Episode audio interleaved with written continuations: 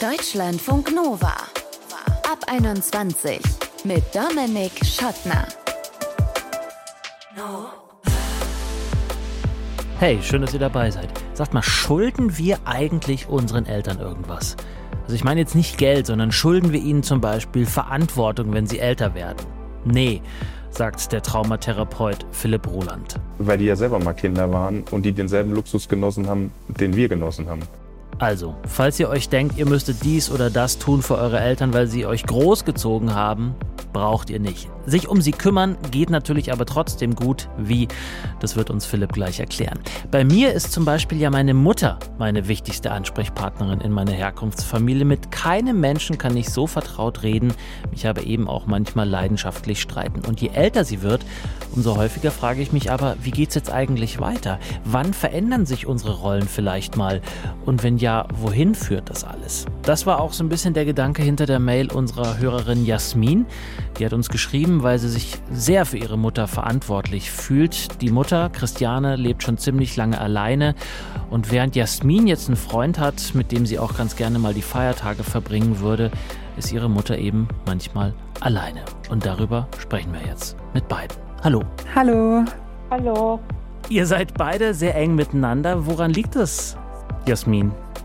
Ich glaube, das liegt daran, dass seit ich zehn Jahre alt bin, wir eigentlich zusammen alleine immer gelebt haben. Und auch jetzt, ich habe keine Geschwister, deswegen waren wir einfach immer zu zweit. Und deswegen sind wir, glaube ich, auch ziemlich eng. Mhm. Christiane, was sagen Sie? Was ist für Sie der Grund? Ich meine, außer dass Sie Mutter und Tochter sind, warum sind Sie eng miteinander? Ja, ich, ich habe mir das eigentlich so vorgestellt, dass man mit seiner Tochter so eng ist, obwohl ich in meiner Umwelt das ganz anders erlebe, Mütter und Töchter.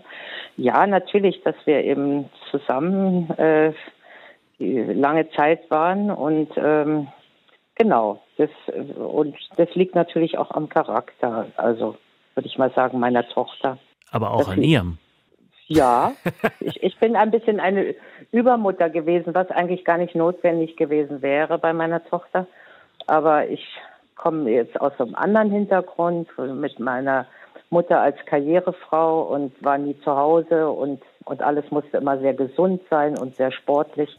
Und jetzt habe ich das, wenn man in so einem Extrem aufwächst, vor allen Dingen in so einer Zeit, Ende 50er, 60er Jahre, ja, dann ist man auch wiederum extrem nicht dagegen unbedingt, aber macht es vielleicht vollkommen anders. Mhm. Jasmin, du hattest uns ja geschrieben, dass deine Mutter seit der Scheidung von deinem Vater keine feste Beziehung mehr hatte und du so ein bisschen die engste Bezugsperson bist. Ich zitiere mal, wenn ich darf, aus deiner Mail. Ja. Ja. Doch der Schmerz, sie alleine zu sehen und zu wissen, dass sie sich auch alleine fühlt und mein schlechtes Gewissen, dass ich in einer anderen Stadt lebe, ist oft unerträglich und verfolgt und belastet mich jetzt seit zehn Jahren und ich habe noch keinen Weg gefunden, damit es besser wird. Habt ihr über diese Mail gesprochen? Ja, tatsächlich. Also ähm, nachdem ich die Zusage von euch bekommen habe und meine Mutter gesehen hatte, hatte ich ihr die Mail vorgelesen. Aber meine Mutter hat also gar nicht so viel dazu gesagt, außer dass es ja auch daran liegt, dass wir alleine sind und sonst sie keine Familie hat. Dass das Also, dass daran liegt, meinst du, dieses dich, dich verantwortlich fühlen? Ja, also sie, sie meint ja auch, es, dass es ja auch ganz normal wäre. Also ich glaube, wir haben da schon ein bisschen eine andere Sicht auf die Dinge, habe ich das Gefühl. Mhm. Aber vielleicht kannst du das ein bisschen noch mal näher beschreiben, was du da äh, empfindest. Also du bist jetzt, glaube das darf man sagen, ähm, 30, wohnst Genau. äh, seit zehn Jahren in einer anderen Stadt und hast jetzt die Genau. letzten zehn Jahre Schuldgefühle gehabt? Ja, also es kommt natürlich immer in so Wellen. Ich habe so Phasen, wo es mich mehr belastet und ich mehr daran denke und dann auch so Phasen, wo ich so ein bisschen vergessen kann. Aber es ist schon etwas, was immer wieder kommt und wo ich auch wirklich so einen Schmerz spüre. Und ähm, dieser Schmerz, könnte der vielleicht auch so ein bisschen auch am Alter liegen, dass sich jetzt eben so langsam anfangen, die Rollen zu verändern?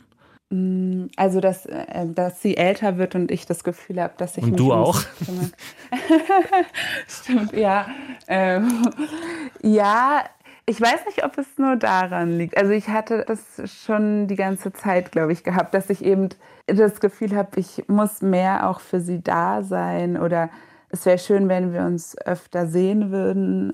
Aber auch eben, wenn ich in so Momenten dann mit meinem Freund bin, dass ich dann auch sogar an sie denke und denke, es wäre jetzt auch für sie schön, wenn sie am Sonntag mit uns brunchen könnte oder so. Also ich bin da schon immer mit meinen Gedanken sehr bei ihr, auch obwohl wir schon so lange so weit weg voneinander leben. Mhm. Christiane, was macht es mit Ihnen, wenn Sie sowas hören? Ja, also das berührt mich. Dazu haben wir halt jetzt auch gerade den Tod meiner Mutter erlebt und wie sich das so gestaltet hat, die sehr, sehr alt geworden ist und was da sich drumherum ereignet hat, dass man dann eben nochmal so das vor Augen hat, wie, wie ist es eigentlich? Also früher war es halt, dass die Menschen auch umgeben waren von ihrer häuslichen Umgebung, von der Familie. Und jetzt ist es eben so ein bisschen anders geworden, also in unserem Kulturkreis hier. Hm. War das bei meine, Ihnen so, ja, dass, dass Sie ganz nah bei Ihrer Mutter waren? Ja, ich bin extra dann nochmal nach Berlin gegangen für meine Mutter. Hätten Sie äh, erwartet, dass äh, Jasmin da wieder näher ranrückt? Auch, also physisch irgendwo hinzieht, wo Sie vielleicht auch sind? Ich erwarte das gar nicht. Ich lasse sie frei. Also das muss ja sein. Das muss Ihr Wunsch sein oder unser beider Wunsch, ja. Ich meine, das, was wir gerade gehört haben, Jasmin, das klingt doch eigentlich wie so ein bisschen eine Absolution. Mach dir nicht so viele Gedanken und so viel Stress. Könntest du dir auch vorstellen, loszulassen sozusagen von dieser Verantwortung? Ja, ich glaube, es hat schon natürlich auch, also ich muss wahrscheinlich selber auch daran arbeiten, da ein bisschen loszulassen und diese Verantwortung oder das Schuldgefühl loszulassen, auf jeden Fall. Hm.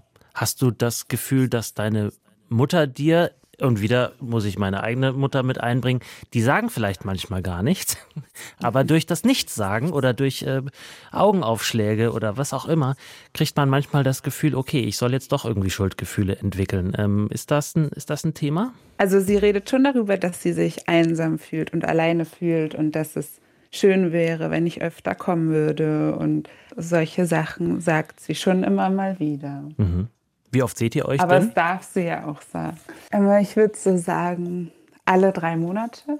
Christiane, ich glaube, was ich so rausgelesen habe, auch aus der Mail von äh, Jasmin, ist ja ein Thema auch, dass sie sich deswegen auch so verantwortlich fühlt, weil sie schon seit geraumer Zeit eben alleine sind. Ähm, können Sie ihr das irgendwie nehmen, dieses Verantwortungsgefühl dafür? Ist ja auch ein bisschen Ihr Leben, also Ihres, Christianes Leben. Äh, also sie sprach gerade von Schuldgefühlen. Also ich glaube, dass sie Schuldgefühle in dem Sinne nicht hat, sage ich jetzt mal. Nicht also hat oder Schuld, nicht haben muss?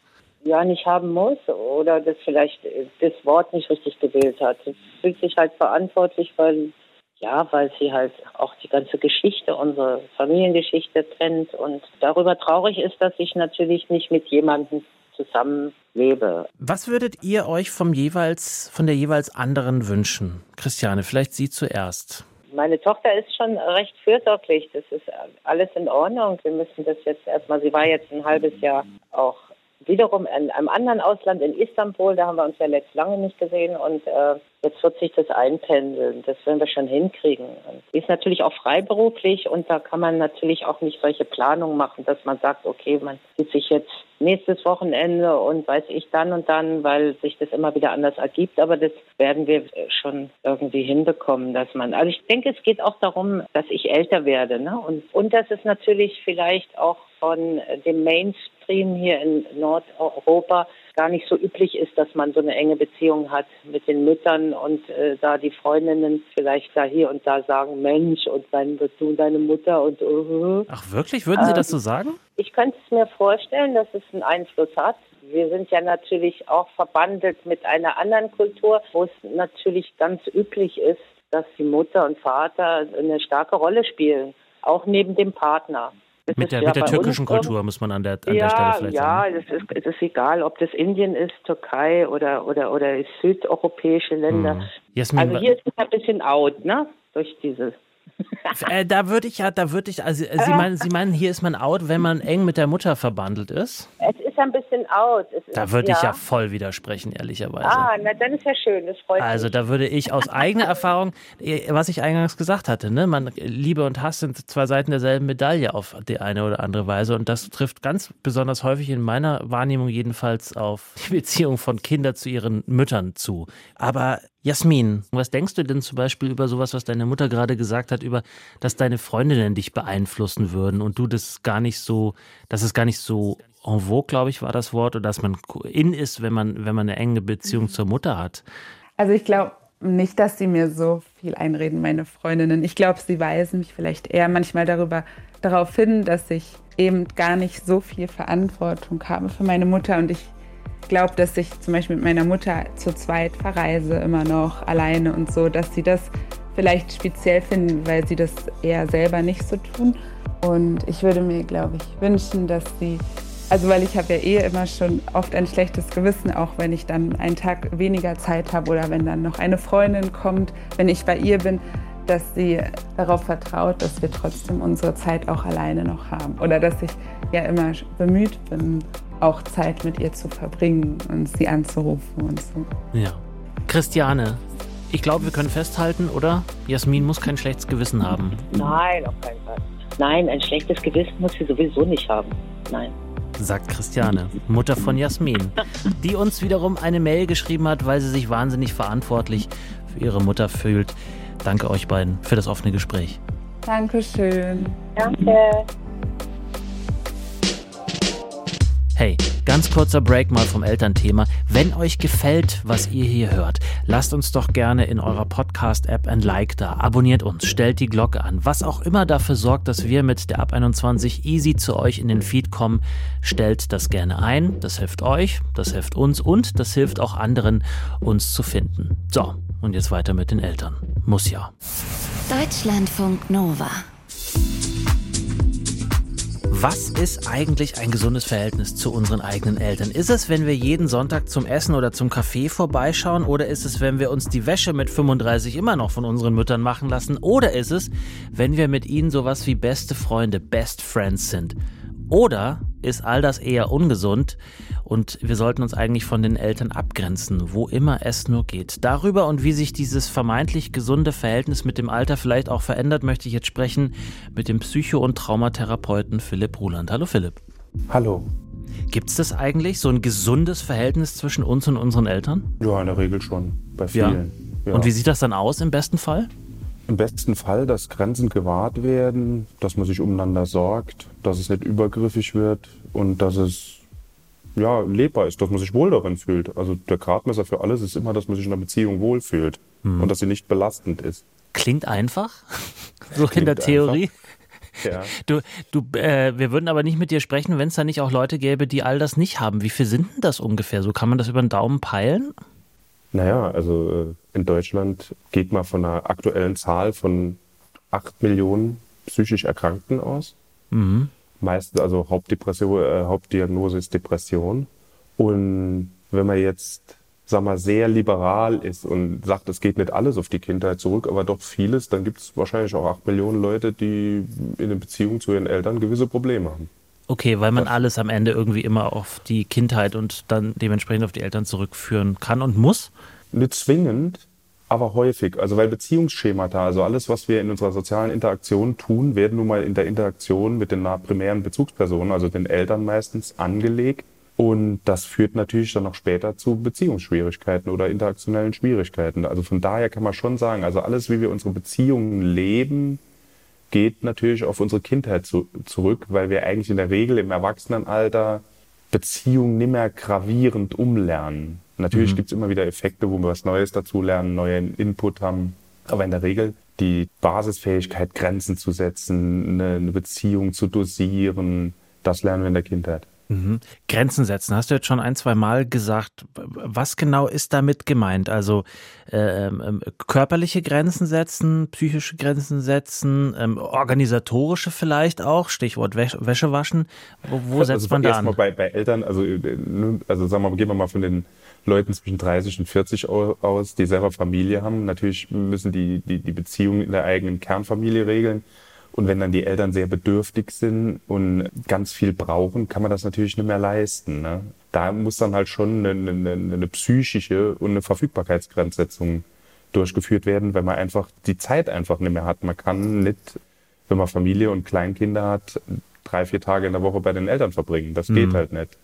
Jetzt haben vielleicht nicht alle Kleinkinder oder wollen vielleicht auch keine Kinder und sind vielleicht auch noch gar nicht so in diesem Stadium, wo man sich selber so organisieren muss, wie du es eben beschrieben hast, sondern sind vielleicht eher so im Studium. Aber auch da, äh, wie funktioniert Abgrenzung da? Die Studienphase, die auch die Transition ins, ins Erwachsenenleben ist oder auch Berufsausbildung, da lernt man ja auch, das ist ja der, der klassische Abnabelungsprozess von den Eltern. Und du sprachst das ja eben schon mit der Wäsche an, äh, die man zu den Eltern bringt. Und ähm, die Wäsche ist oft ein, ein, Aufhänger, wo man sagt, also wenn man seine Wäsche selber macht, ist man autonom. Ne? Also es geht auch wirklich ein bisschen davon, sich in seinen eigenen Fähigkeiten abzugrenzen. Mhm. Und ähm, da beginnt das. Und das hat noch nicht, also was du eben auch gesagt hast, ob man selber Kinder hat. Es geht einfach darum, ein autonomes Erwachsenenleben zu führen mit eigenen Bedürfnissen, natürlich auch in der Rückschau zu Eltern, aber die Eltern dürfen halt keinen zu dominanten Platz haben, weder weltanschaulich noch bei der Partnerwahl, äh, bei der Berufswahl und alles, was da zu viel wird. Also wenn dir jemand die Berufswahl, die Partnerwahl diktiert, mhm. den Ort, wo du leben sollst, dann geht es in Richtung Grenzverletzung und dann äh, ist die eigene Autonomie in Gefahr und da muss man schon genauer hingucken. Mhm. Ich könnte mir vorstellen, dass ganz viele auch denken, ähm, ja gut, das sind ja meine Eltern, die haben mich großgezogen, die haben mich auch bis zum Studium oder bis zur Ausbildung und vielleicht auch darüber hinaus auch mitfinanziert oder ganz finanziert. Ich schulde denen jetzt irgendwie was und wenn es nur ist, dass ich auf ihre Wünsche, zum Beispiel der Berufswahl, irgendwie eingehe. Schulden wir unseren Eltern wirklich was?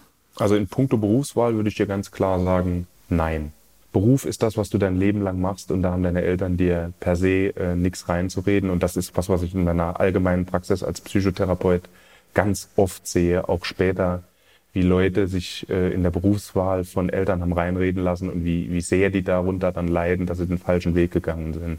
Also Berufswahl ist zum Beispiel ein, ein, ein Terrain, da werde ich auch allergisch, äh, wenn da Eltern reinreden, weil das ist jedem seine eigene Sache. Mhm, aber jetzt so emotional schulden wir ihnen da irgendwas, eben weil sie uns großgezogen haben, weil sie oft vielleicht zurückgesteckt haben und alles, was eben mit Elternsein auch verbunden ist? Wir schulden unseren Eltern eigentlich gar nichts, weil die ja selber mal Kinder waren und die denselben Luxus genossen haben, den wir genossen haben. Also ich finde eh immer das Thema Schuld in Familien, ich schulde dir was, das ist das falsche Wort. Ne? Man kann was aus einer Überzeugung, aus einer Werthaltung machen, aus einer Fürsorge, aus, einem, aus einer menschlichen Überzeugung. Aber wenn mit Schuld gearbeitet wird, dann ist man schnell in der Manipulation. Deshalb finde ich das Thema Schuld ist eine juristische und eine philosophische Kategorie, aber den Eltern was zu schulden, finde ich problematisch.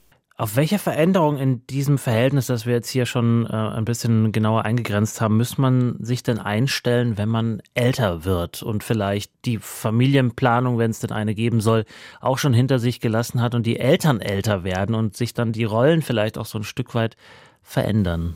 Also es ist, ist immer eine Ausgestaltungssache und da wäre ich auch schon wieder bei den Werten. Wie will ich ähm, als Mensch im Umgang mit meinen Eltern, dass die alt werden? Habe ich ein gutes Verhältnis zu meinen Eltern? Will ich, dass die in Würde ihren Lebensabend verbringen können? Das muss ich für mich selber entscheiden, auch was ich da will und wie ich mir das vorstelle. Ähm, man ist aber mit Sicherheit kein schlechtes Kind, wenn man nicht jeden Tag mit der Mutter telefoniert, die im Altenheim sitzt und jeden Sonntag dahin geht. Also das ist was, was, was zu viel wäre. Aber auch das ist individuell verschieden, was jemand will und wie er leben will. Wenn jemand sagt, ich lebe in der Aufopferung für meine Eltern und ich gucke, dass die es gut haben, dann kann er das gern machen. Kannst du das Wort äh, Parentifizierung ploppt gerade auf in meinem Kopf ähm, in diesem Zusammenhang? Kannst du das vielleicht erklären und einordnen in das, was du gerade eben gesagt hast? Also eine Parentifizierung ist eine Sonderform des emotionalen Missbrauchs. Das ist ein Term, der eigentlich eine Begrifflichkeit, die aus der systemischen Therapie kommt und die grundsätzlich die Rollenumkehr zwischen Eltern und Kindern beschreibt, der Gestalt, dass die Kinder eine Fürsorge, schon als Kind eine Fürsorgefunktion für die Eltern einnehmen, häufig der emotionale Ansprechpartner sind. Es gibt aber auch eine sogenannte soziale Parentifizierung, dass Kinder ganz oft äh, für die Eltern dann so Sozialarbeiter spielen ähm, bei Behördengängen. Also wenn die zum Beispiel auch schwer depressive oder alkoholkranke Eltern haben, dass die Kinder früh Behördengänge übernehmen, schon vor zehn und schon sehr früh in eine Erwachsenenrolle kommen und deshalb eigentlich um die eigene Kindrolle gebracht werden. Mhm. Und dieses äh, Umdrehen der Rollen, dass die eigenen Kinder im Prinzip zu Eltern für die Kinder werden, das führt natürlich, das hört dann nicht äh, mit dem 18. Geburtstag auf, das geht dann ein Leben lang weiter. Das heißt, das hat gar nicht so sehr was mit dem Alter zu tun, wenn die Kinder dann Elternaufgaben übernehmen, weil sie dann eben sie pflegen, sondern das ist ähm, zum Beispiel bei Menschen mit äh, Suchterkrankungen, wo die Kinder dann als Kinder eben auch schon im Kindesalter Elternaufgaben übernehmen. Genau. Also okay. die, die Mutter liegt im Bett, ist depressiv, ist nicht verfügbar. Kinder sind sehr, sehr, sehr intelligente, sehr, sehr Wesen, die verstehen das direkt, was da los ist und die übernehmen dann die Fürsorge. Und ja. in diese Rolle äh, bleiben die dann ein Leben lang stecken. Ja. Philipp, zum Schluss äh, könnte ich mir vorstellen, dass es noch ganz gut wäre, wenn wir einmal kurz klären, so, so, so gut sich das äh, klären lässt in wenigen Sekunden oder Minuten, ähm, wie man sich abgrenzen kann von den Eltern ohne gleich einen Bruch mit den Eltern zu riskieren? Also was sind vielleicht so Sätze, die man benutzen kann in Abwandlungen, um so ein Gespräch einzuleiten, an dessen Ende dann stehen kann, so, und ich bin ich und ihr seid ihr und hier ist die Grenze? Also das würde ich in mehreren Schritten machen. Ich würde mir erstmal klar machen, vielleicht auch mit der Hilfe von einem Profi, weil viele Psychotherapeuten bieten ja auch Coaching an. Also wenn ich irgendwie so ein Gefühl habe, ich habe jetzt so ein Problem, das relativ klar umrissen ist, dann muss ich ja nicht gleich die Psychotherapie beanspruchen und kann dann mit dem Problemaufriss kommen und sagen, ich habe hier ein Problem, ich kriege den Kontakt mit meinen Eltern nicht austariert. Und dann mhm. würde ich immer sagen, was sind deine Werte, also was willst du, wie willst du deine Eltern ins Alter be begleiten, was bist du bereit zu geben, das musst du erst für dich selber klar haben und was bist du bereit nicht zu geben. Und wenn dir dann deine eigenen Bedürfnisse und eigenen Grenzen klar sind, also sozusagen als Vorarbeit, würde ich das ganz liebevoll, freundlich, aber bestimmt kommunizieren. Also sagen, ihr seid mir als Eltern lieb und teuer, das kann ich leisten und das bin ich nicht bereit zu leisten, weil diese Zeit brauche ich für mein eigenes Leben. Also in aller Freundlichkeit, auch in aller Ruhe. Ne? Aber muss ich, wenn man so Diskussionen über Grenzen führt, muss man sich immer klar sein, was sind meine eigenen Bedürfnisse, was bin ich bereit zu geben, das muss ich vor so einer Diskussion klar haben und dann das in einer Bestimmtheit und in einer Freundlichkeit kommunizieren, ganz liebevoll und das aber auch so ein bisschen gebetsmühlenartig wiederholen immer wieder, wenn es wieder zu Grenzverletzungen kommt, weil der Mensch lernt halt einfach durch Wiederholung. Und man muss sich vor allen Dingen in solchen Debatten immer seine eigene Marschroute selber klar haben. Also es bringt überhaupt nichts da, unbevorbereitet in so ein Gespräch zu gehen, weil dann verliert man den Faden sagt Philipp Ruland. Psycho- und Traumatherapeut hat uns erklärt, wie man am besten Grenzen zieht zu den Eltern, ohne gleich den Bruch mit ihnen zu riskieren. Vielen Dank, Philipp. Vielen Dank für das Interview. Also, falls jetzt noch Restzweifel bestehen, wir schulden unseren Eltern nichts. Und falls die jetzt sagen, doch, doch, ihr schuldet uns sehr wohl was, schickt ihnen einfach gerne den Link zu diesem Ab 21 Podcast. Und wenn ihr Anregungen oder Kritik oder gerne auch Lob habt, da freuen wir uns drüber. Am einfachsten geht's per Mail, mail at deutschlandfunknova.de. Ich bin Dominik Schottner, vielen Dank für euer Interesse. Bis zum nächsten Mal. Bleibt gesund und geschmeidig. Ciao. Deutschlandfunk Nova ab 21. Immer Montag bis Freitag auf deutschlandfunknova.de und überall, wo es Podcasts gibt. Deutschlandfunk Nova ab 21.